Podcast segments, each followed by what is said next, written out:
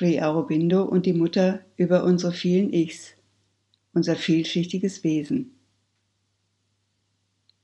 Der Mensch besteht nicht aus einem Teil, sondern aus vielen Teilen, und jeder Teil von ihm hat eine eigene Persönlichkeit. Das ist eine Sache, die die Menschen bislang noch nicht ausreichend realisiert haben. Die Psychologen haben begonnen, einen flüchtigen Eindruck davon zu bekommen, aber sie erkennen es erst, wenn es sich um einen ausgeprägten Fall einer zweifachen oder multiplen Persönlichkeit handelt. Doch in Wahrheit sind alle Menschen so.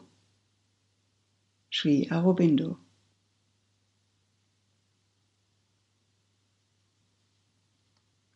Das gewöhnliche Mental kennt sich nur als ein Ego mit all dem Wirrwarr der Bewegungen der Natur. Und da es sich mit diesen Bewegungen identifiziert, denkt es, ich tue dies, fühle das, ich denke, bin in Freude oder Trauer und so weiter. Ein erstes, wirkliches sich selbst kennen beginnt, wenn du dich von der Natur und ihren Bewegungen in dir getrennt fühlst dann siehst du, dass es viele Wesensteile gibt, viele Personalitäten, und jede handelt um ihretwillen und auf ihre eigene Weise. Sri Aurobindo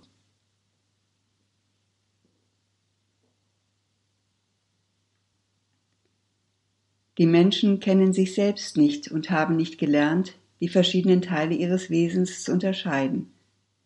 Denn diese verschiedenen Teile werden von ihnen gewöhnlich als mental zusammengefasst, in einen Topf geworfen, weil sie sie durch eine mentalisierte Wahrnehmung oder durch ein mentalisiertes Verstehen kennen oder fühlen.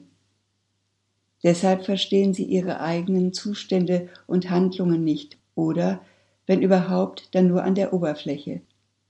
Es ist Teil der Grundlage des Yoga, sich der großen Komplexität unserer Natur bewusst zu werden, die verschiedenen Kräfte zu sehen, die sie bewegen, und eine Kontrolle von lenkendem Wissen über sie zu erlangen.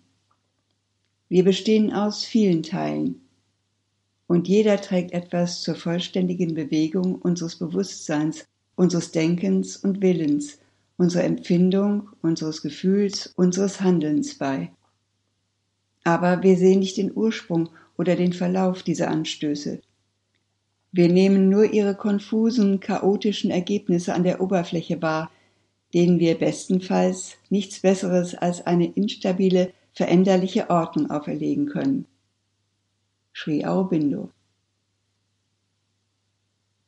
Es ist Teil der Grundlage des Yogas, sich der großen Komplexität unserer Natur bewusst zu werden, die verschiedenen Kräfte zu sehen, die sie bewegen und eine Kontrolle von lenkendem Wissen über sie zu erlangen. Frage, sind diese Kräfte bei jeder Person unterschiedlich? Antwort, ja, die Zusammensetzung ist immer vollkommen unterschiedlich, sonst wäre jeder Mensch gleich. Es gibt keine zwei Lebewesen mit einer identischen Kombination. Das Verhältnis zwischen den verschiedenen Wesensteilen und die Zusammensetzung dieser Teile ist in jedem Individuum unterschiedlich. Es gibt Wesen, die in sich selbst tausende verschiedener Persönlichkeiten tragen. Und dann hat jede von ihnen ihren eigenen Rhythmus und ihr eigenes Wechselspiel, und es gibt eine Art von Kombination. Manchmal gibt es innere Konflikte und ein Spiel von rhythmischen Aktivitäten, ein Wechselspiel bestimmter Teile, die nach vorne, dann zurück und dann wieder nach vorne treten. Aber wenn man das alles zusammennimmt, entstehen daraus solch komplizierte Kombinationen, dass es einige Menschen wirklich schwierig finden zu verstehen, was in ihnen vorgeht. Und doch sind gerade dies diejenigen, die am besten zu einem vollständigen, koordinierten, bewussten und organisierten Handeln fähig sind. Aber ihre Organisation ist unendlich komplizierter als die von einfachen oder unterentwickelten Menschen, die zwei oder drei Impulse oder vier oder fünf Ideen haben und die all dies in sich selbst sehr leicht anordnen können und sehr koordiniert und logisch erscheinen, weil es nicht sehr viel zu organisieren gibt. Doch es gibt Menschen, die wirklich wie eine Vielzahl von Wesen sind, und dies gibt ihnen eine Plastizität, eine Fluidität des Handelns und eine außergewöhnliche Komplexität der Wahrnehmung, und diese Menschen sind in der Lage, eine beträchtliche Anzahl von Dingen zu verstehen, als ob sie eine ganze Armee zur Verfügung hätten, die sie je nach Umstand und Bedarf verschieben. Und all das in ihrem Inneren. Wenn es diesen Menschen mit Hilfe von Yoga, der Disziplin des Yoga gelingt, all diese Wesen um das zentrale Licht der göttlichen Gegenwart zu zentralisieren, werden sie zu machtvollen Wesen, eben wegen ihrer Komplexität. Solange dies nicht organisiert ist, geben sie oft den Eindruck von Inkohärenz, also zu Zusammenhanglosigkeit. Sie sind fast nicht verstehbar, man bringt es nicht fertig zu verstehen, warum sie so sind. Sie sind zu komplex.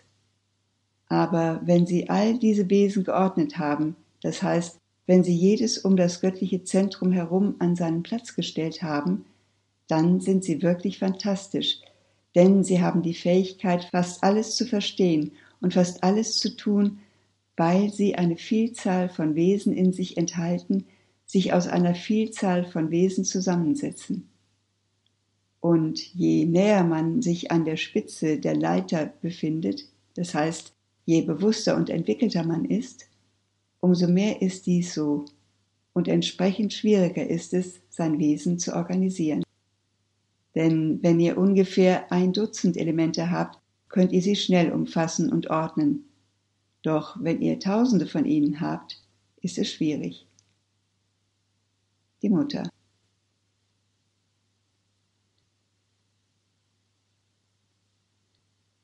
Eine Entität ist eine Persönlichkeit oder ein Individuum. Es gibt viele solcher Persönlichkeiten in jedem von uns. Wenn diese Persönlichkeiten übereinstimmen und einander ergänzen, bilden sie ein menschliches Wesen, eine reichhaltige und komplexe Person. Doch gewöhnlich geschieht dies nicht. Diese Persönlichkeiten sind nicht in Übereinstimmung. Eine von ihnen mag zum Beispiel einen Fortschritt machen, immer vollkommener werden wollen. Sie mag ein tiefes Wissen der Dinge erlangen wollen, mehr und mehr realisieren wollen, zur Vollkommenheit des Wesens voranschreiten wollen, während eine andere einfach nur Spaß haben will und sich so viel wie möglich vergnügen will. Einen Tag wird sie dies tun, am nächsten Tag etwas anderes und so weiter. Wenn die Persönlichkeiten nicht in Übereinstimmung sind, wird das Leben dieser Person inkohärent, also ohne Zusammenhang sein. Und dies ist nicht ungewöhnlich. Tatsächlich sind diese Fälle sehr häufig.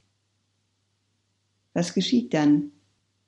Konflikte, Reibung, innere Unordnung, die durch diese Individualitäten geschaffen werden, die nichts miteinander anzufangen wissen. Die Stärkere gewinnt die Oberhand. Sie dominiert nicht nur die anderen, sondern zügelt sie, damit sie aufhören zu rebellieren.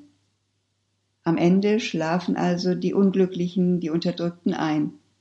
Sie warten auf ihre Stunde, und wenn diese kommt, springen sie plötzlich auf und stellen alles auf den Kopf. Wenn dies sehr oft geschieht, wird das Leben dieser Person sehr undiszipliniert sein. Sie wird heute eine Sache aufnehmen und morgen mit einer anderen fortfahren und so weiter. Die Mutter.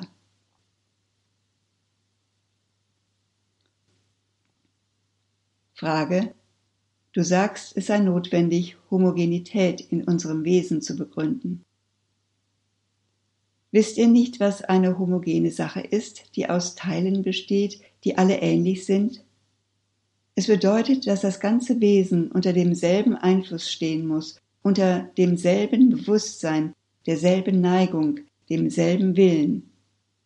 Wir bestehen aus allen möglichen verschiedenen Teilen, sie werden eins nach dem anderen aktiv. Je nachdem, welcher Teil aktiv ist, ist man eine recht andere Person, wird fast zu einer anderen Persönlichkeit. Zum Beispiel hatte man zunächst eine Aspiration, also ein Sehnen oder Streben. Man fühlte, dass alles nur für das Göttliche existiert. Dann geschieht etwas, jemand kommt vorbei, man muss etwas machen und alles verschwindet. Man versucht die Erfahrung wieder zurückzuholen. Nicht einmal die Erinnerung an die Erfahrung ist geblieben. Man ist vollständig unter einem anderen Einfluss. Man fragt sich, wie das geschehen konnte. Es gibt Beispiele von zweifacher, dreifacher, vierfacher Persönlichkeit, die sich ihrer selbst vollkommen unbewusst sind. Aber darüber wollte ich nicht mit euch sprechen. Ich spreche von etwas, was euch allen schon einmal widerfahren ist. Ihr hattet eine Erfahrung und für einige Zeit habt ihr gefühlt und verstanden, dass diese Erfahrung die einzig wichtige Sache war, die einzige Sache von unbedingtem Wert. Wenn ihr eine halbe Stunde später versucht, sie wieder zurückzuholen, ist sie wie Rauch, der sich in Luft auflöst. Die Erfahrung ist verschwunden. Und doch war sie vor einer halben Stunde so kraftvoll. Der Grund dafür ist, dass wir aus allen möglichen verschiedenen Dingen bestehen. Der Körper ist wie eine Tasche mit durcheinander geratenen Kieselsteinen und Perlen. Und es ist nur die Tasche, die all das zusammenhält. Dies ist kein homogenes, einheitliches Bewusstsein, sondern ein heterogenes. Die Mutter.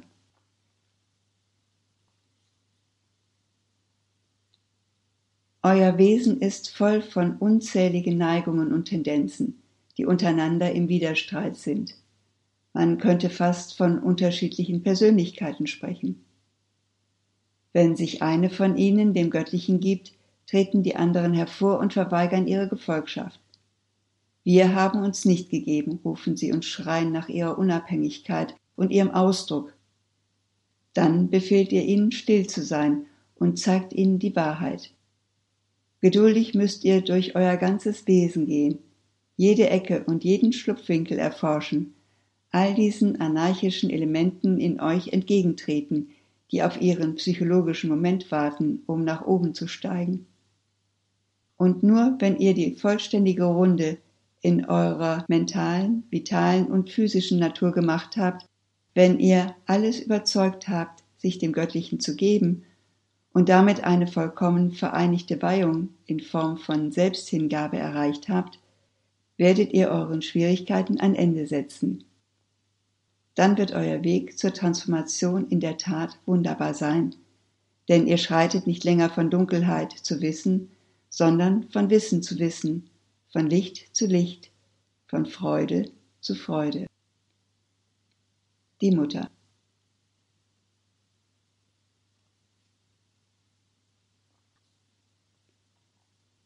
Die Praxis des Yoga konfrontiert uns unmittelbar mit der außergewöhnlichen Komplexität unseres eigenen Wesens, mit der stimulierenden, aber auch verwirrenden Vielfalt unserer Persönlichkeit, dem reichhaltigen, endlosen Durcheinander der Natur. Für den gewöhnlichen Menschen, der an der Oberfläche seines eigenen Wachbewusstseins lebt und der sich der Tiefen des Selbst und der Weiten hinter dem Schleier nicht bewusst ist, ist seine psychologische Existenz recht einfach. Sie besteht aus einer kleinen, aber lärmenden Truppe von Begierden und Wünschen einigen unentbehrlichen intellektuellen und ästhetischen Vorlieben, ein paar Geschmacksrichtungen, einigen wenigen vorherrschenden, herausragenden Ideen inmitten eines großen Stromes von unverbundenen oder zusammenhanglosen und zumeist trivialen Gedanken, einer Anzahl von mehr oder weniger zwingenden vitalen Bedürfnissen, dem Wechselspiel von physischer Gesundheit und Krankheit, aus einer zerstreuten und inkonsequenten Abfolge von Freuden und Kummer, häufigen kleinen Störungen und Launen und selteneren aus starken Einsichten und Umwälzungen in Mental und Körper. Und durch all dies hindurch die Natur, die diese Dinge teils mit Hilfe seines Denkens und Willens, teils ohne diese oder trotz dieser in irgendeiner grob praktischen Weise anordnet. Das ist das Material seiner Existenz. Der durchschnittliche Mensch ist in seiner inneren Existenz auch heute noch so roh und unentwickelt wie der frühere urtümliche Mensch in seinem äußeren Leben. Doch sobald wir tief in uns hineingehen, und Yoga bedeutet ein Eintauchen in all die vielfältigen Tiefen der Seele, sehen wir, dass wir subjektiv von einer vollständigen, komplexen Welt umgeben sind, die wir kennen und erobern müssen, ebenso wie der frühere wachsende Mensch dies objektiv erfuhr. Die beunruhigendste Entdeckung ist, dass sozusagen jeder Teil von uns, Intellekt, Wille, Sinnesmental, das Nerven- oder Begierden selbst, das Herz, der Körper, unabhängig von dem Rest seine eigene komplexe Individualität und natürliche Gestaltung hat. Er, dieser Teil, ist weder mit sich selbst noch mit den anderen in Übereinstimmung und ebenso wenig mit dem stellvertretenden Ego, dem Schatten, der durch irgendein zentrales oder zentralisierendes Selbst auf unsere oberflächliche Unwissenheit geworfen wird. Wir sehen, dass wir nicht aus einer, sondern aus vielen Persönlichkeiten bestehen, und jeder hat ihre eigenen Forderungen und ihre eigene unterschiedliche Natur. Unser Wesen ist ein grob zusammengesetztes Chaos, in das wir das Prinzip einer göttlichen Ordnung hineinbringen müssen. Sri Aurobindo. Warum also sind wir uns normalerweise all dieser Dinge, die hinter uns liegen und sich immer wieder aufdrängen, nicht bewusst? Aus denselben Gründen, aus denen wir uns des inneren Lebens unseres Gegenübers nicht bewusst sind, obwohl es ebenso sehr wie unser eigenes existiert und ständig einen verborgenen Einfluss auf uns ausübt denn ein Großteil unserer Gedanken und Gefühle kommt von außen in uns hinein, von unseren Mitmenschen, von Individuen und ebenso vom kollektiven Mental der Menschheit. Und wir sind uns dieser Dinge aus demselben Grund nicht bewusst, aufgrund dessen wir uns des größeren Teils unseres eigenen Wesens nicht bewusst sind, der für unser Wachbewusstsein unterbewusst oder subliminal ist und der unsere Oberflächenexistenz ständig beeinflusst und auf okkulte Weise bestimmt. Dies geschieht, weil wir normalerweise nur unsere körperlichen Sinne verwenden und fast ausschließlich im Körper, in der physischen Vitalität und unserem physischen Mentalleben. Und weil die Lebenswelt nicht unmittelbar durch diese Wahrnehmungsorgane mit uns in Beziehung tritt. Dies findet in der Sprache der Upanishaden, durch andere Hüllen unseres Wesens statt, durch andere Körper, wie man sie in einer späteren Terminologie bezeichnet. Es geschieht durch die mentale Hülle oder den subtilen Körper, in dem unser wahres mentales Wesen lebt, und durch die vitale Hülle oder den vitalen Körper, der enger mit der physischen oder dem Nahrungskörper verbunden ist und gemeinsam mit ihm den grobstofflichen Körper unserer komplexen Existenz bildet. Diese besitzen Kräfte, Sinne, Fähigkeiten, die ständig im Verborgenen in uns handeln. Sie sind mit unseren physischen Organen in den Nervengeflechten unseres physischen Lebens und unserer Mentalität verbunden und beeinflussen sie.